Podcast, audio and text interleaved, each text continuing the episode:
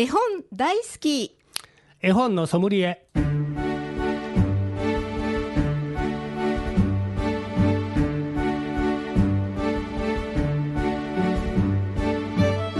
絵本大好き絵本のソムリエ。この番組は大垣書店の協力でお送りします。ナビゲーターの鈴木優子です10月から新しくスタートしました大垣書店の本のソムリエシリーズ絵本大好き絵本のソムリエ。毎回 JPIC 読書アドバイザーの諸岡博さんと一緒にお送りしています。諸岡さんこんにちは。こんにちは。よろしくお願いします。よろしくお願いします。さあ諸岡さん最近はどんな活動をされてますか？先月はね今年私の会ジャラック関西支部が20年を迎えまして20年。で20年のお祝いの会を大阪の難波のホテルでやってきました。20年ですか、はい。ジャラックっていうのは？でえー、JPIC 読書アドバイザーの講座を修了した者が集まって関西で読み聞かせのグループを作ってるんですね。それがジャラックあそれの代表を私がやらせていただいてますのでそのお祝いの会を、えーこの間やってきました。そうなんですか。へえ。あのそのアドバイザーのお勉強するのがあるわけですね。ね東京のあの JPIC という財団がや毎年やってましてもう今年で20、えー、35回目ぐらいになるんですがそうなんですあかのその修了した者が集まって関西で、えー本屋さんでお話し会をするというグループを私が立ち上げたんですね。なるほど、そうなんですか。じゃあ諸岡さんが一番こうう上にいらっしゃるはい、あの代表で一応あのやらせていただいてます。そうなんですか。20年ですか。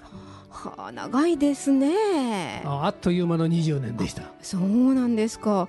でも20年って言いますけど20年前とかってそんな読書アドバイザーなんていうのはあまり聞いたことなかったんじゃないですかね。当時はねほとんどそういう活動をしているグループはあの文庫のねお母さん方はされてましたけど一般の人はそういう活動をする場所がなかったしそういううん考えもなかったんですね。あで町の本屋さんでなんとかたあの読み聞かせができれば 子どもたちが本屋さんにたくさん来てくれるのじゃないかなという思いで、えーやり始めたんが本屋さんでのお話し会なんですね。ーはいお話し会ね読み聞かせです。ああなるほど今はなんかあちこちで見ますけれどもそうですね、あの大垣書店さんもあのいろんなお店であのお店の方があの毎月じ日を決めて時間を決めて読み聞かせをされてます。そうですね、はい。よくあのなんかこうポスターみたいなのね貼ってあるのを見るんですけれども、はい、でそういうところであの子どもたちに本を読み聞かせる方を育てるそうですね、あのーやっぱり実践をやっていかなければあの技術も向上していきませんので、えー実際に子どもたちの前で絵本を読むというのを、えーこっち私たちも楽しみながら読んでしかも子どもたちも楽しんでくれるという。あなかなかいいいいですね、なんかこう笑顔が出てきますよね。そね。それを聞いただけでもね。すごいですね。でもその20年。えっと何人ぐらいいらっしゃるんですか今？あの当初は8人だったんですが現在は56名の大所帯になってます。5人から56名ですか、はすごい増えましたね。はあすごい、えーでもますますまだねあのこれからもそういうことをやりたいって思ってらっしゃる方もいらっしゃると思うんでね。そうですね。ね。人数がねそういう方が増えていくといいですね、はい。そうですか。わかりました。はい今回も絵本の紹介はもちろん絵本の選び方読み聞かせのコツなどについても諸岡さんにアドバイスしていただきます。ぜひ親子でご家族で一緒に絵本の世界をお楽しみください。この番組ではメッセージ絵本のリクエスト相談もお待ちしております。メールアドレスです。fm870 アットマークラジオミックスドット京都。fm870 アットマークラジオミックスドット京都。ファックスは075-432-5806 432-5806です。なおこの番組再放送がございます。毎週土曜日の午後9時からそれから日曜日の午前10時と午後5時からになっております、えー、途中から聞いたわとかもう一回聞きたいわとか思っていらっしゃる方はその時間に、えー、聞いてみてください。はいよろしくお願いいたします。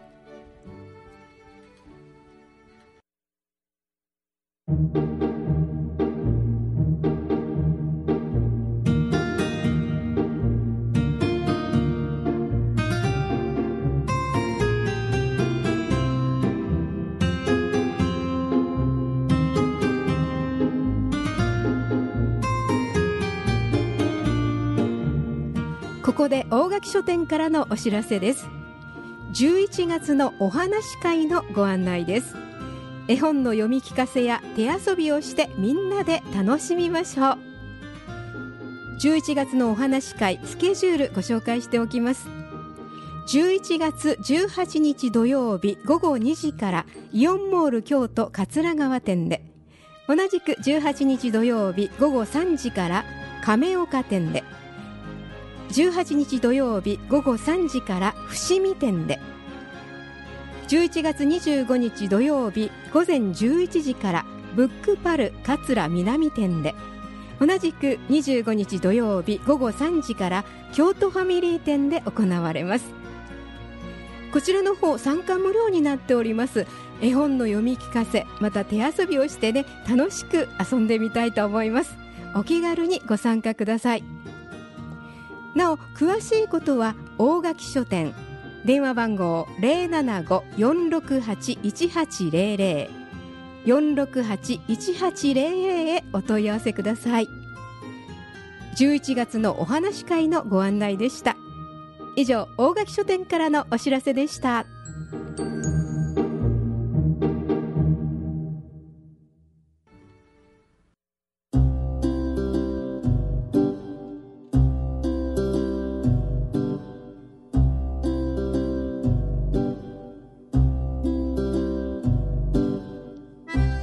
絵本大好き絵本のソムリエ。この番組では毎回読書アドバイザーである諸岡さんからおすすめの絵本を紹介していただきます。さて諸岡さん今回は何という本をご紹介いただけますか？はい。モーリス・センダックというアメリカの作家さんの絵本で、えー、怪獣たちのいるところという絵本です。日本語に訳しているのは神宮照夫さんです。で日本で出版しているのは「不残坊」という出版社です。はい。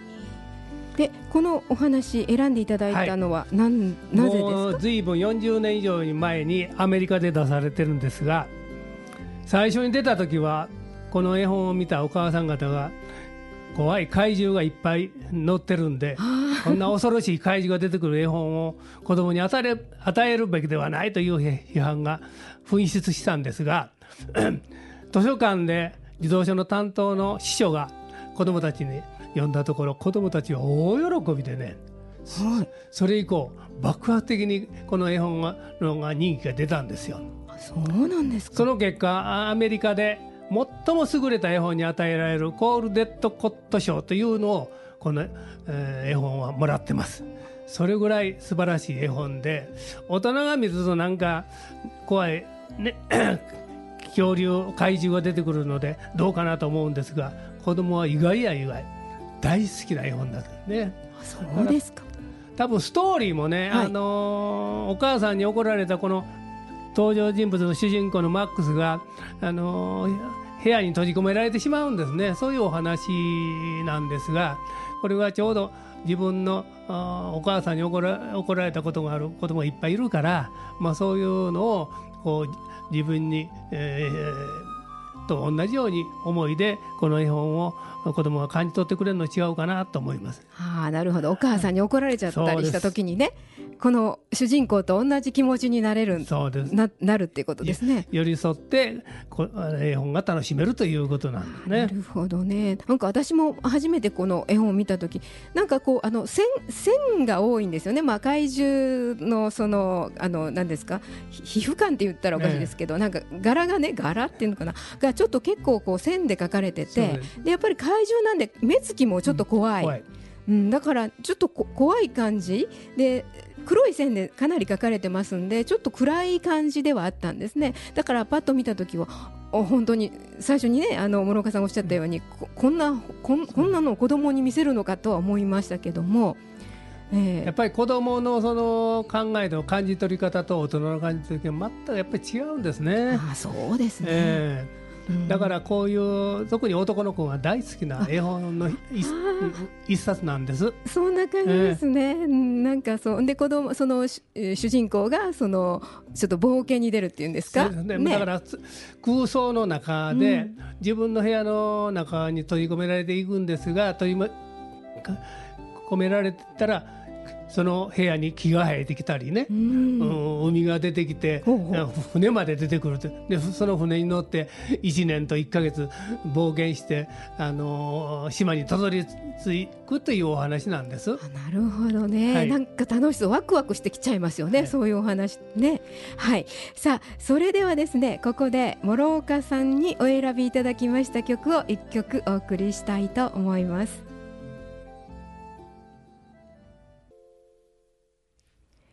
絵本大好き絵本のソムリエ読書アドバイザーの諸岡さんと鈴木優子がお送りしております。さて曲はですね南の島のハメハメハ大王ということだったんですけどこの選ばれた理由は何ですか？このねセンダックの怪獣たちのいるところの主人公のマックスが島へ上陸すると怖い怪獣たちがいっぱいいるんですね。で怪獣たちはお前が大好きだからあのあの食っちゃうぞという言うんで言うんだけどもマックスは そそんなもんは嫌だ俺が王様だってこの島の王様になっちゃう。なるほど。まあそういうことでその大王。大王ハメハメハ、はい、っていうことですね。ちょっとウキウキする曲でしたけどね、はい、はい、ちゃんとお話とこうね続いてる感じがしてはい。楽しい曲をあの紹介していただきました、はい、さあそれではですねちょっとこの、えーと、怪獣たちのいるところえ、えー、諸岡さんにちょっとご紹介いただこうかなと思います、じゃあお願いいたします。はい、えー、マックスがお母さんと喧嘩して、えー、部屋の中に閉じ込められました。ちょっと読んでみますね。部屋に閉じ込められたところがもっともっと木が生えて天井が木の枝と葉っぱに隠れると。しばらく怪獣たちのこの絵本の中では遊ぶところが怪獣踊りをやるところがあるんですがここはね言葉がないんですね。ああ、そうなんですね。6ページほど言葉が6ページもないんですか、えー、ないところがあるんです。ここは家で読むときはお母さんと子供さんが一緒に、えー、子供のこの怪獣の様子を、えー、お話ししながらあるいはお母さんが怪と子供さんと一緒に怪獣踊りを一緒に楽しむというのもいいです。これは怪獣踊り。読み手にも任されているところで、え自由にここは想像して子どもたちと会話をしながら楽しんでもらったらいいかなと思います。なるほど。あのそのページはゆっくりと子どもさんに見せてそうですそこでその、まあ、お母さんもまあちょっと一緒になんかこう自分で想像したことをお話しするとかお子さんお子さんでその絵で想像される多分ね子供はなんか言う喋ると思うんですね。この怪獣面白い怪獣だとかね。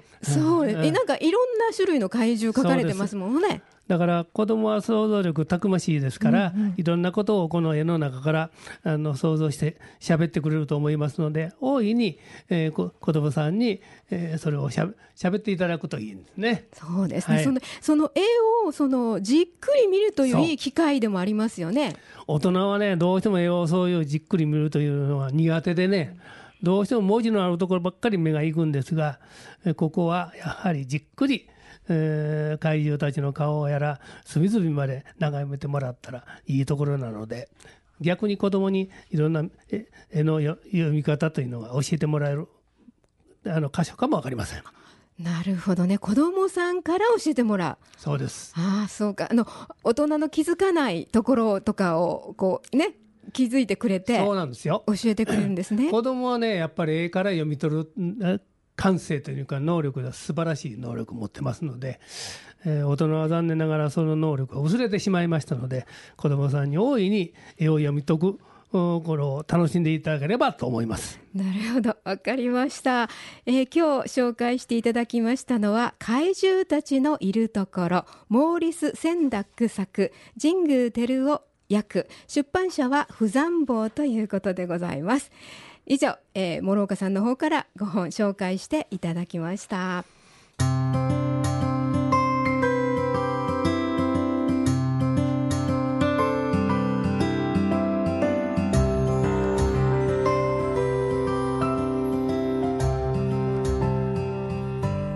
さて10月から始まりました絵本大好き絵本のソムリエいかがでしたでしょうか？もう諸岡さんのお話で尽きることないと思うんですよ。もうすごく楽しそうにお話になってるんですがどうですか諸岡さん？今日の感想。はい。楽しくお話しさせていただきました。そうですか。いつも諸岡さんそうおっしゃっていただくんですけれども、はい、楽しくお話できました、はい、はい、ありがとうございます、えー、この番組再放送ございます。毎週土曜日の午後9時からそして日曜日の午前10時からそして午後5時から再放送されます。どうぞ聞き逃したなという方それからまたお友達ママ友とかパパ友教えてあげてください。この時間にこんな番組やってるよって教えてあげてくださいませ。またですね、えー、ポッドキャストの方でもこちら、えー、ラジオミックス京都のウェブサイトでお聞きいただくことができます。そちらの方もお楽しみくださいませ。それではお届けいたしましたのは諸岡博鈴木優子でしたこの番組は大垣書店の協力でお送りしました。